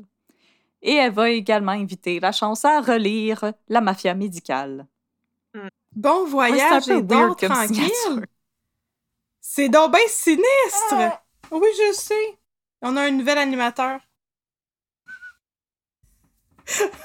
C'est Pépé, c'est le cinquième animateur. C'est bébé. Bon, Non. Fait que bébé, il a pas aimé ça. J'ai parlé fort puis il a fait le saut. Alors, Ah. Bernard Lachance ne va jamais reprendre ses médicaments. À la place, il va s'en remettre aux soins et conseils de Lanctot et ses sbires, qui vont lui recommander des solutions salées, des suppléments et des laxatifs. En 2020, en pleine pandémie, il va rendre sa dé Des solutions salées, c'est quoi ça, des de solutions l'eau salées? salée? Tu bois. Mais qu'est-ce que tu fais avec? Ben oui, on Voilà. Fais-toi des des pierres au rein. Ça va passer le sida. En 2020, en pleine Oh! pandémie, la chance va rendre sa décision de cesser la trithérapie publique en publiant une vidéo sur la plateforme de visionnement YouTube intitulée Lettre ouverte à mon médecin, où il s'adresse à son médecin, Régent Thomas, et lui expliquer les raisons qui l'ont poussé à cesser de prendre sa trithérapie. Il va déclarer que le sida n'existe pas et que les premières victimes du sida sont décédées d'abus d'opioïdes et d'un mode de vie d'excès. Ensuite, il explique que la Oh! trithérapie coûte près de 120 000 aux contribuables qui payent la note pour enrichir Big Pharma. Selon lui, personne n'oserait rouspéter sur le prix qu'il en coûte pour garder des personnes en vie, et il parle aussi des tentatives de censure dont ont été victimes des whistleblowers. Grâce à cette sortie, C'est qui les whistleblowers? Guylaine Langto elle a perdu son titre. Un gros Ah! pichou! Gros Grâce pichou. à cette sortie, Bernard Lachance se retrouve à nouveau sous le feu des projecteurs, mais un feu tout à fait différent, celui des discours haineux, de la propagande et du complotisme. Invité à traverser le circuit des personnes dont je vais taire le nom, parce qu'ils n'ont pas besoin de plus de publicité, Bernard va réitérer ses théories selon lesquelles le VIH n'est qu'un complot et encourager d'autres personnes séropositives à cesser à leur tour la trithérapie. Dans un article de Patrick Lagacé pour La Presse, on apprend que celui-ci s'est entretenu avec un ami de Bernard Lachance qui souhaitait produire un documentaire sur la folle épopée que celui-ci avait traversée en 2009. Rapidement, cet ami s'est aperçu que Lachance n'était pas du tout intéressé à discuter de son ancienne carrière de chanteur et souhaitait plutôt faire du documentaire un véhicule pour dénoncer l'imposture du VIH et Big Pharma. Éventuellement, le documentariste a décidé de tirer la plug sur le projet. Ouais. Si tu veux pas non plus euh, te, te faire utiliser en tant que documentariste pour ça. Ben non, c'est ça. C'est toi qui es censé euh, choisir ton, ton éditorial, là, puis ton Alors, en là. 2020, la chance va à nouveau tenter un coup d'éclat quand il va se faire inviter sur le plateau virtuel de l'émission de Denis Lévesque pour être interrogé sur les liens à faire entre l'épidémie de VIH et la pandémie en cours. Oh Oui, non, pas Denis Lévesque. Lévesque. C'était mon, mon imitation de Denis de Denis Lévesque. Plein d'invités C'est spéciaux. Et, et les deux sonnent similaires un petit peu. C'est Denis Lévesque qui parle plus Mais vite. là, dès qu'il lui cède la parole, la chance va déclarer sur, sur un ton à la fois moqueur et méprisant qu'il a trompé le recherchiste de l'évêque en offrant une fausse pré-entrevue et il va se dépêcher d'enchaîner avec ses propos sur le supposé mensonge de la trithérapie. Ben non, oh mon Dieu, le monde devait capoter en régie. Ah. Ah oui, euh, l'évêque, il a suis Donc, il est en colère. L'évêque l'interrompt et met fin à la communication. La chance n'est cependant pas atterrée. Soupçonnant que l'évêque ne passerait pas son segment en ondes, la chance va enregistrer l'échange avec son cellulaire et le poster sur sa page Facebook. Après tout, Guylaine Langto l'avait mis en garde. Elle lui avait dit que s'il continuait comme ça, il allait se faire tuer. Mais c'est pas Big Pharma qui va tuer le chanteur déchu. En début mai 2021, la chance envoie une vidéo à un ami, Hugues Holville. Dans celle-ci, on voit un Lachance fortement amaigri qui dit d'une voix faible On doit se parler, mon Hugues. Bernard est en train de mourir. Oh non, la mort, elle n'existe pas. Reviens-moi, Hugues, il faut que tu me sauves la vie. À ses sœurs, la chance explique que cela fait plusieurs jours qu'il souffre de diarrhée intense, car il a pris un médicament qui visait à le purger de tous les médicaments qu'il avait pris au cours de sa vie. Ainsi, l'homme qui souhaitait faire un pied de nez à Big Pharma en cessant sa trithérapie s'employait désormais à enrichir une autre industrie, celle des produits naturels. Hmm. Selon l'ex-conjoint de la chance qui habitait toujours avec lui au pendant ses derniers moments, l'ex-chanteur avait dépensé des centaines de milliers de dollars en produits naturels, ateliers, conférences avec Lancto et connaissances de Lancto. Le 10 mai 2021, la chance entre une dernière fois en contact avec Lancto pour sonner l'alarme. Il va pas bien du tout. Celle-ci va répondre à l'appel de son ami et envoyer chez lui une ancienne infirmière qui va lui administrer un soluté par voie intraveineuse car il est très déshydraté en raison des diarrhées dont il souffre depuis maintenant deux semaines. Malgré ce dernier effort, Bernard Lachance va être retrouvé mort 12 heures plus tard, le 11 mai 2021, dans son domicile de Saint-Didas. Il avait 46 ans. Sur sa page Facebook, c'est une de ses sœurs qui va annoncer son décès à ses followers. Je vous informe du décès ce matin de mon frère, Bernard, qui allait avoir 47 ans en juin. Son déni du VIH l'a mené à la mort. La triste nouvelle enflamme cependant les bas-fonds de l'Internet qui croient un nouveau complot. Parmi eux, bien entendu, Guylaine Langto, qui affirme haut et fort c'est suspect la manière dont il est mort. Il était en grande forme et en trois mois, il a dégringolé à toute vitesse. Et d'autres adeptes de Langto, qui ont lu un roman de Tom Clancy en trop, ont une théorie encore plus farfelue. Selon eux, la chance aurait été éliminée par Big Pharma pour avoir révélé la vérité sur le sida.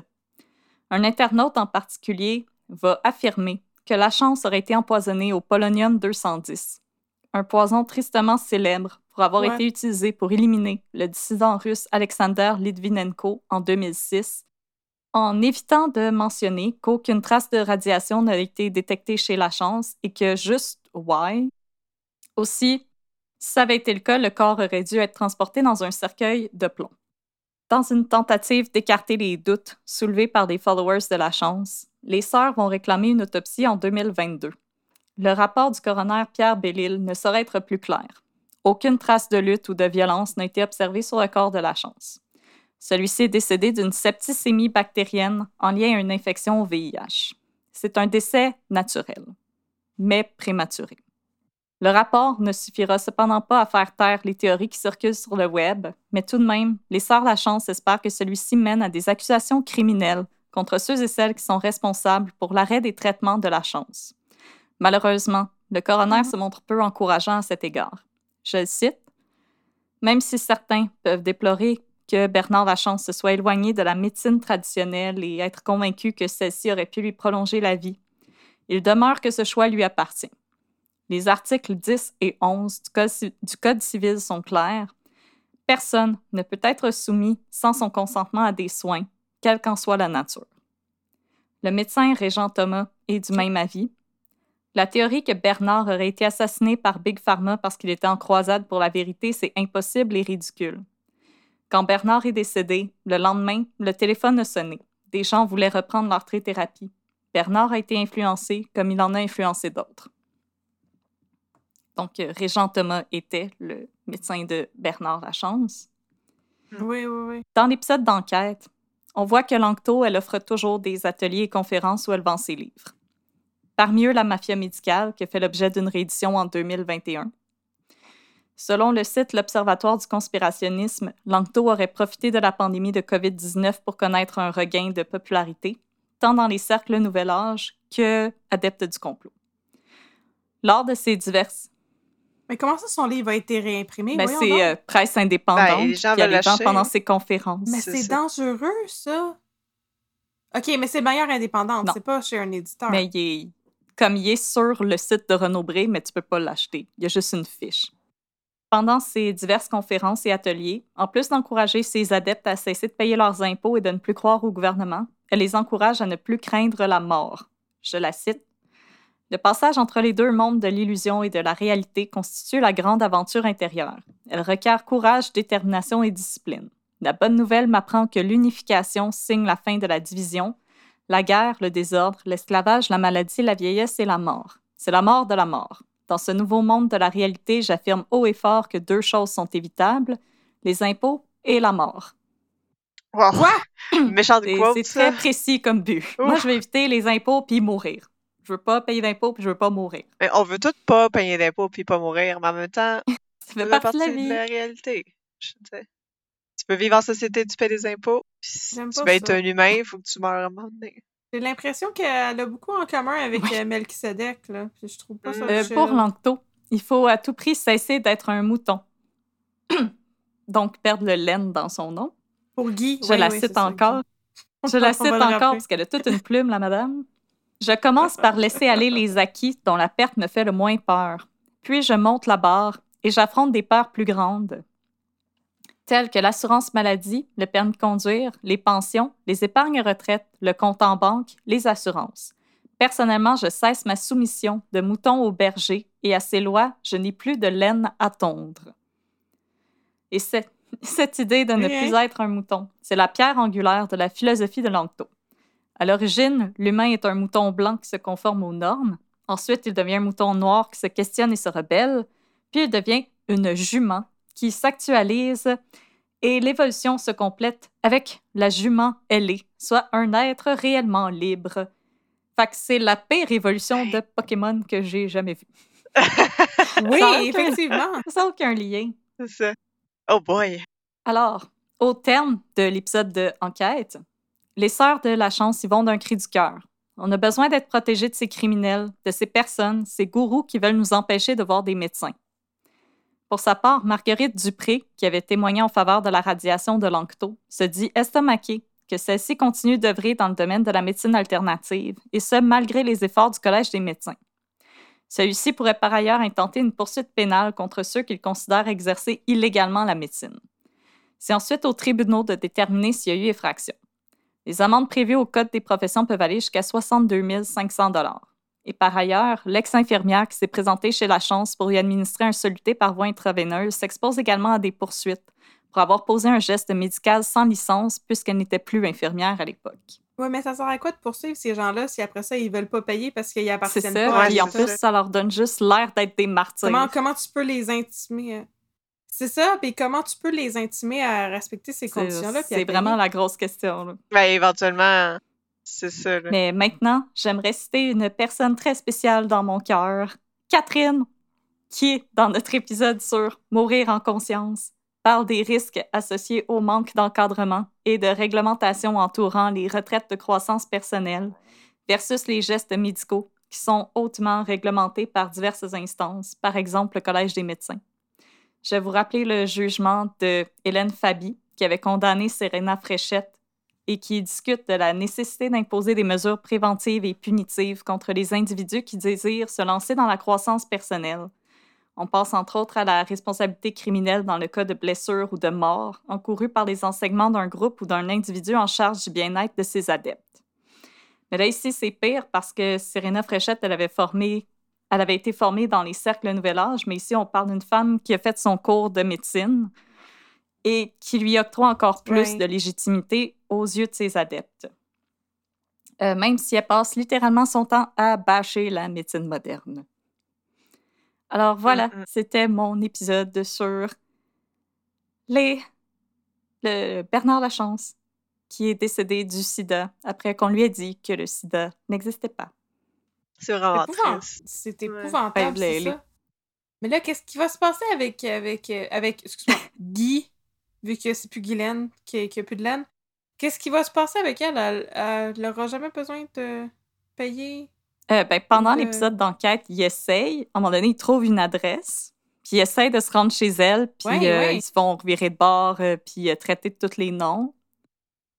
Sinon, J'imagine que la police a comme des choses plus importantes à faire que d'aller arrêter cette femme-là, mais il me semble que ce serait comme mais important de aussi, le faire, non? pendant l'épisode d'enquête, les journalistes euh, vont undercover dans un de ses ateliers. Puis, je veux dire, l'épisode, il date de l'année passée. là. Fait qu'elle donne encore ses conférences. Puis elle a encore des Mhm. propos hyper dangereux sur euh, Ah, la mort, c'est pas si grave que ça, faut que vous arrêtiez d'avoir peur de la mort, qui sont des propos vraiment hyper dangereux à tenir parce que, comme, on. Quand euh, le Collège des médecins ont parlé de l'ordre du temple solaire, je pense qu'ils en parlaient pas juste pour euh, avoir les baguettes en l'air. Là. Ouais, non, non, c'est ça. Non, c'est ça. Puis il y a aussi le fait que comme c'est ça, aux yeux de la loi, ces gens-là ont comme pas de responsabilité, on dirait, là, ces espèces de gourous. On parlait de Raël ou même, c'est de... S'ils ont des discours où ils, ils, partagent des discours qui sont qui peuvent être dangereux pour la santé des gens, ils, comme on n'a rien pour les les empêcher de faire ça parce qu'il n'y a, pas, a pas de règlement. Ils ont le droit de dire, c'est la liberté d'expression. Fait qu'ils ont le droit de dire ces choses-là. Puis ils sont un peu en dehors de certaines responsabilités, à moins que les gens décident de poursuivre au civil ou quelque chose. Mm-hmm. Mais même là, quand tu poursuis au civil, c'est pas au criminel. C'est pas pareil. Tout ce que tu peux essayer d'avoir, c'est des amendes ou de l'argent. Puis même ces gens-là, ils veulent pas payer. Fait Non, puis, tu le Collège des médecins aussi, présentement, est un petit peu euh, coincé parce que, en tant que tel, elle prescrit pas des médicaments, elle recommande des thérapies. Fait c'est comme tout sur les mots, c'est tout sur le statut, parce qu'elle dit comme non, non, non, je suis pas médecin, euh, je suis euh, guide spirituel. Alors, mm-hmm. c'est vraiment un domaine qui demande énormément de prudence. Puis quand on tient des propos comme ça, il faut arrêter d'avoir peur de la mort, il faut se délester de, de, de nos possessions physiques, puis nanana, mais c'est pas ouvertement un discours qui encourage un passage à l'acte. Fait que ça non plus, on peut pas sévir. Mais éventuellement, c'est des red flags, puis malheureusement, la responsabilité revient aux individus de, de se prévenir de ça. Parce que... Non, puis même, on dirait que j'ai comme de la mise. Oh c'est un gros poids qui est mis sur les individus. Oui, c'est ça, c'est ça. Je le déplace, personnellement. Même. Ouais. Est-ce qu'on peut vraiment considérer que c'est une secte? Parce que c'est pas un groupe organisé en tant que tel, c'est plus des adeptes. Je. Je sais mm-hmm. pas, c'était lourd, mais euh, suite à l'épisode de Megan sur QAnon, on a eu des messages de gens qui nous ont dit qu'il y avait des gens dans leur famille qui commençaient à s'approcher du trou du lapin, puis que ça les a aidés d'entendre nos épisodes. Donc, je me suis dit que peut-être encore des épisodes un peu là-dessus, ça pouvait éclairer euh, certains et certaines. On n'est pas. Euh, surtout que c'est des, c'est l'histoire de, de Guylaine c'est quelque chose qui est très proche de nous parce que c'est ça, comme je disais tantôt, quand j'étais ado, ma mère était bien, bien là-dedans, là, dans les trucs de médecine alternative, puis de spiritualité, puis comme ça m'intéressait aussi par curiosité de juste, c'est toute l'affaire de ta maladie est causée par tes bad vibes, c'est quelque chose que j'ai entendu souvent de comme certaines maladies sont associées à certains événements traumatiques ou certains stress, ce qui n'est pas comme complètement déconnecté de la réalité, au sens où le stress, on sait qu'il est pour beaucoup sur le développement de certaines, certaines maladies, mais comme c'est d'aller justement dans tout le pas prendre tes médicaments ou de refuser la médecine officielle ou de refuser de prendre d'aller faire ta chimio si tu as un cancer. Euh, là, c'est là que ça devient dangereux. Heureusement, ça m'est jamais arrivé, mais c'est quelque chose que j'ai vécu. j'ai baigné là-dedans quand j'étais adolescente. Là. Fait que ça aurait pu, ça aurait pu, on sait jamais. Là, Ma mère, elle a passé proche aussi, elle s'est fait inviter, en, elle était massothérapeute dans le temps. Là. Puis il y avait un, un de ses collègues, à un moment donné, il a fait comme Ah, j'ai acheté un, un building dans les cantons de l'Est, viens nous rejoindre, puis on va tout habiter là, puis t'es comme, oh, non, je pense que je pense que je vais back off. Ah. oh mon dieu, elle a fait la, bonne chose, là. Ah, ah mais tu sais. Proche. C'est quelque chose de. Puis c'était comme, c'était très courant, surtout dans, dans ce type de métier-là, quand tu fais de la massothérapie ou. Euh, ouais. C'est tous des gens qui ça les intéresse de toute façon. Euh, c'est un peu comme connexe, sans nécessairement euh, discréditer la profession. je pense que c'est important. Oui. Je, OK. Pendant, le, pendant la pandémie, à un moment donné, il y avait.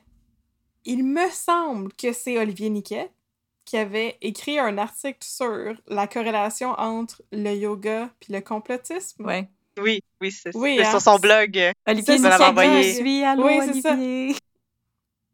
Oui, mais c'est super intéressant. Puis justement, les gens étaient très, très, très fâchés parce qu'ils étaient comme, hey, voyons donc, ça n'a pas d'allure de dire que si tu fais du yoga, tu vas croire à des trucs complotistes. Mais non, c'est c'est pas ça, c'est parce que c'est des diagrammes de veines. C'est ça. il n'y a pas tant de steps qui séparent, c'est ça, du yoga à peut-être des pratiques plus spirituelles à complotisme.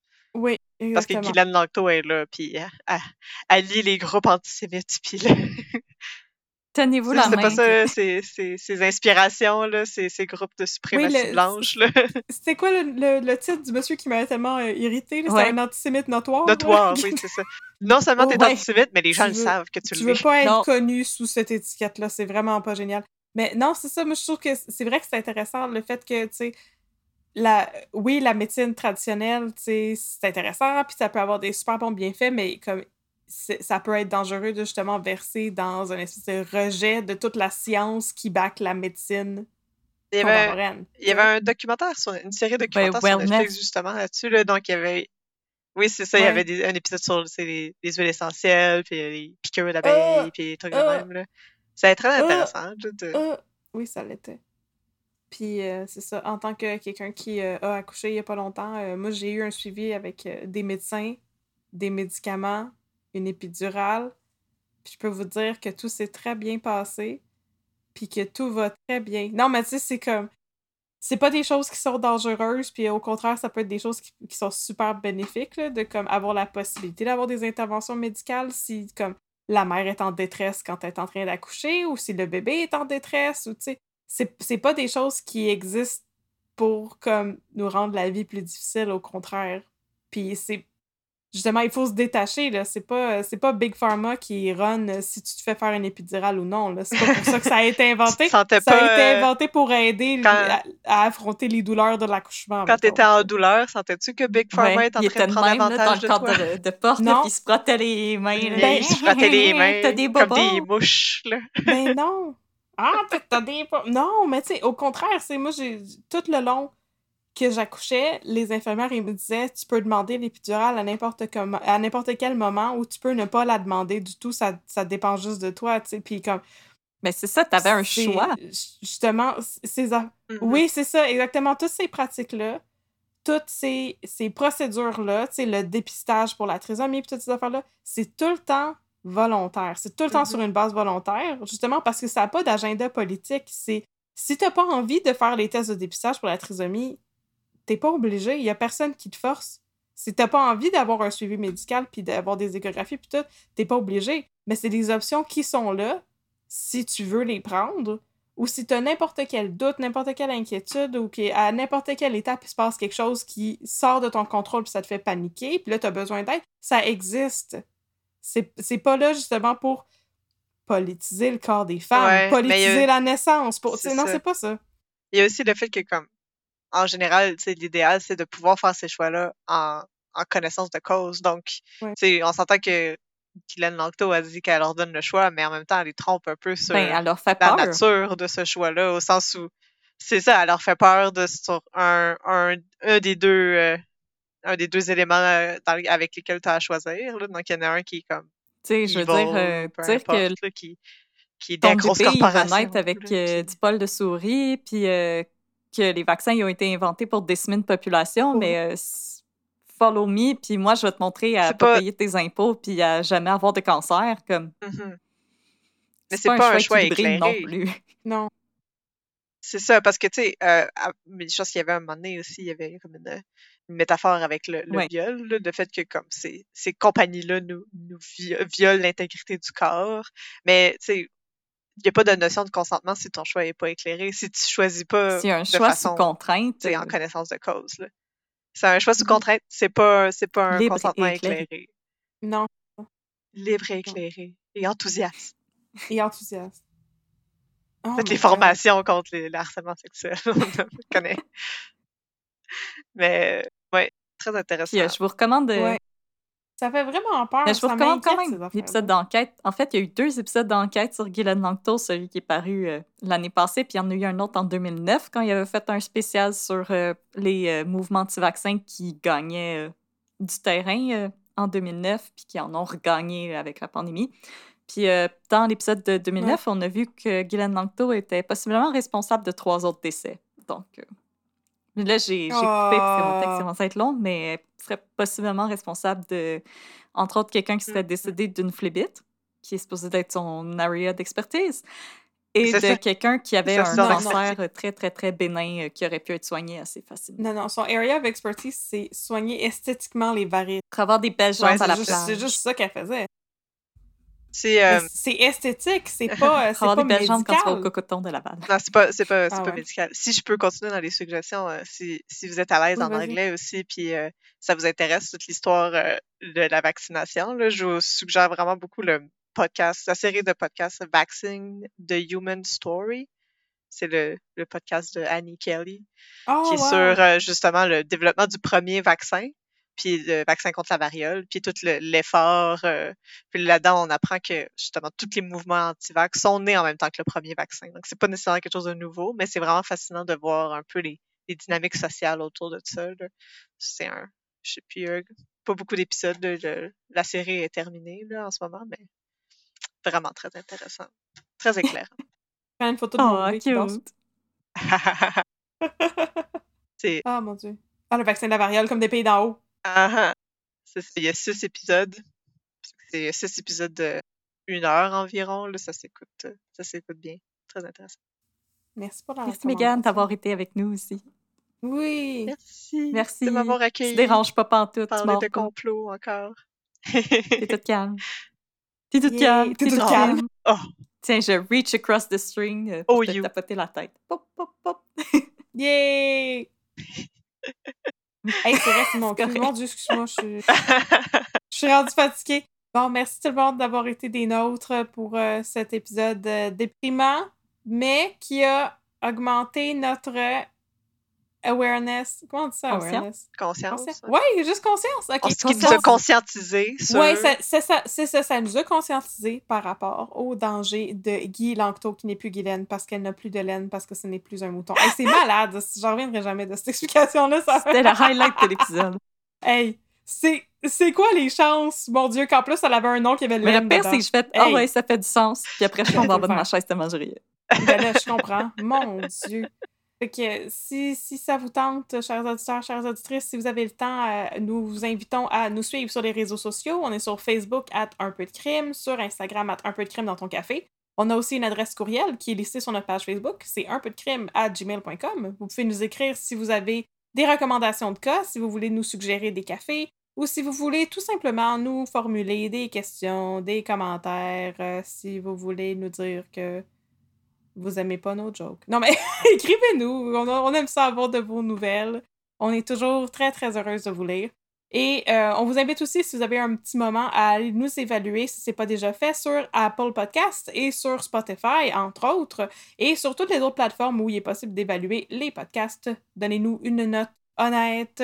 Nous aimons avoir vos ratings, ne serait-ce que parce que ça nous donne plus de visibilité. Donc, on fait pas ça pour euh, vous soudoyer puis vous inciter à nous donner 5 étoiles sur 5 si vous pensez pas qu'on mérite 5 étoiles. Nous autres, tout ce qu'on veut, c'est euh, prêcher la bonne parole des Elohim et aussi d'un peu de crime dans ton café auprès de encore plus de gens. Et on peut faire ça grâce aux ratings et aux algorithmes. C'est comme ça qu'on vainc les algorithmes. Yes, sir. Voilà. T'aurais-tu d'autres choses à ajouter, Audrey, avant qu'on embarque dans notre excellent segment que tout le monde Non, attend je avec pense que les gens ont hâte d'entendre parler de Babine. c'était déprimant, notre histoire. Oh, ok, fait qu'on va faire euh, un petit deux minutes de babine. Très, très Yes, joyeux au district 31. Yes, sir. Deux minutes de babine.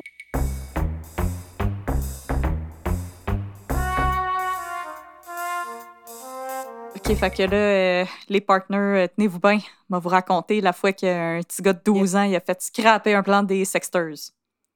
Ouais, vous êtes bien assis. Fait que là, c'est l'histoire de Noélie Saint-Hilaire qui se fait appeler sur une scène de chicane de famille. Fait qu'on a un oh homme non! dans sa voiture avec un jeune, à peu près 11 ans, 11-12 ans. Puis euh, le jeune, il refuse de sortir de l'auto parce qu'il veut pas aller chez sa mère, puis son, le chum à sa mère, parce qu'il dit que les deux sont méchants avec lui. Puis là, Noélie, elle arrive, elle jase avec tout le monde, puis elle voit que ah, c'est une petite chicane de famille, mais euh, le monsieur, il a pas l'air d'être un danger. Fait qu'elle dit écoutez, les avocats vont s'occuper de ça, retournez chez vous, calmez-vous. Mais elle dit au monsieur, t'as pas le droit de sortir du pays, par exemple. Le monsieur, il dit pas de trouble. Qui repart avec son fils, puis là, la femme, elle envoie promener Noélie, puis Noélie, elle hausse les épaules avec une face de Tu veux que je fasse? Mais là, Ouais, c'est entre-temps, ça. parallèle, Cet enfant, il est libre. Il voilà. est libre Mais là, parallèle à ce drame familial, ça va pas bien pour euh, les Sexters. Le gros Donald Welsh Oui. s'est fait exécuter par les SS. Fait que, Oh non, le gros puis. Robin Ménard, Il s'est pas fait exécuter. Il y a eu une petite petite bad luck. cardiaque dans un panier à salade. Comme Faneuf, qui a aussi une bad luck dans un panier à salade. Ben, ça arrive des fois que, comme quand t'as peut-être une condition cardiaque, euh, que tu te fasses taiser dans le cou, Ben, une couple de fois, ça t'enclenche une petite En bad cas, luck. Et Robin Ménard, qui a été exécuté par un autre Sixers. Fait que ça va bien, tu sais. Qu'il nous reste juste euh, Denis Larose, puis euh, Bob Lamore, qui sont cachés dans un entrepôt, puis là, ils ont Mm. besoin de guns, tu sais, pour s'attaquer au 31. Mhm. Fait que là, euh, Poupou, il s'en doute là, que les Sexters, ils planifient un mauvais coup. Fait que, euh, il se rend chez la femme à Bob Lamore. Puis quand elle ouvre la porte, contrairement à moi, elle est pas contente de voir Poupou. Puis elle dit que c'est pas il est où, Bob. Lamore. Puis d'aller chez le bonhomme. Puis là, Poupou, euh, il s'en va, mais avec une face de « je vais Ouais. revenir Le bonhomme. ». Que là, Parce qu'il il c'est pas falloir qu'il revienne demander des directions. Mais là, entre-temps, la femme qui dit euh, haut et fort que c'est pas il est où son Bob, on voit qu'elle travaille dans un petit restaurant italien. Puis on voit le chum de la maman qu'on a vu plus tôt, qui vient la rejoindre. Puis qui euh, il dit OK. Fait que voilà le téléphone, voilà l'argent, puis voilà les guns pour Bob. Puis là, t'es comme Oh mon Dieu, le petit gars de 12 ans, il a plus de insight que tout le monde. Mhm. Que là, fast forward, tu sais, on sait maintenant que le beau-père, c'est bel et bien un écœur, hein? Ah, Mais on s'en maudit doute parce que c'était le écœurant. partner de, de- du policier dans Série Noire. Pérez, c'était son partner, puis euh, c'était un tout croche. Ah, Ouais. c'est ah, c'est vrai que c'était lui, hein? Fait que là, Ah ben. de retour, euh, Un tout croche un jour, tout croche toujours. fait que là, de retour à notre petit gars qui va déjeuner chez Cora avec son papa.